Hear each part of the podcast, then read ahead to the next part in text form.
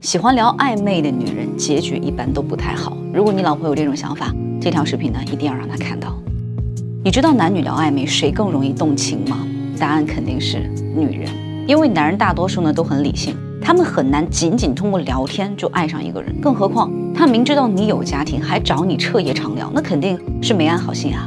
你以为他是心疼你的遭遇，其实他只是觉得你单纯。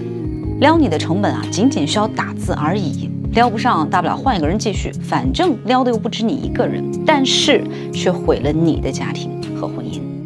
你以为对方是深情款款，其实啊，他把你当做无聊时的消遣，你却为他牺牲自己的名声和家庭，真的值得吗？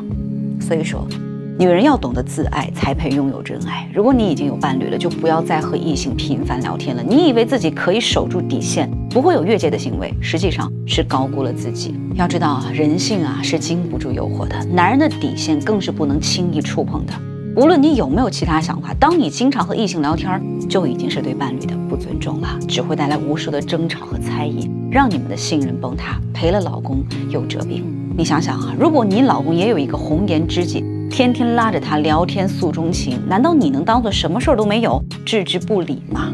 已婚的男女啊，最重要的就是安分守己，做好自己的本分，才能守住家庭。否则啊，就是把自己推进深渊里，除了伤害伴侣和家庭，还会让生你的人和你生的人跟着抬不起头来，真的很不值。你有和异性聊天的时间，不如好好关心一下自己的老公和孩子，他们才是你最亲的人。这才是身为妻子和母亲最应该做的事情，你懂了吗？如果你们婚姻也出现了类似的问题，不妨找心雨聊聊。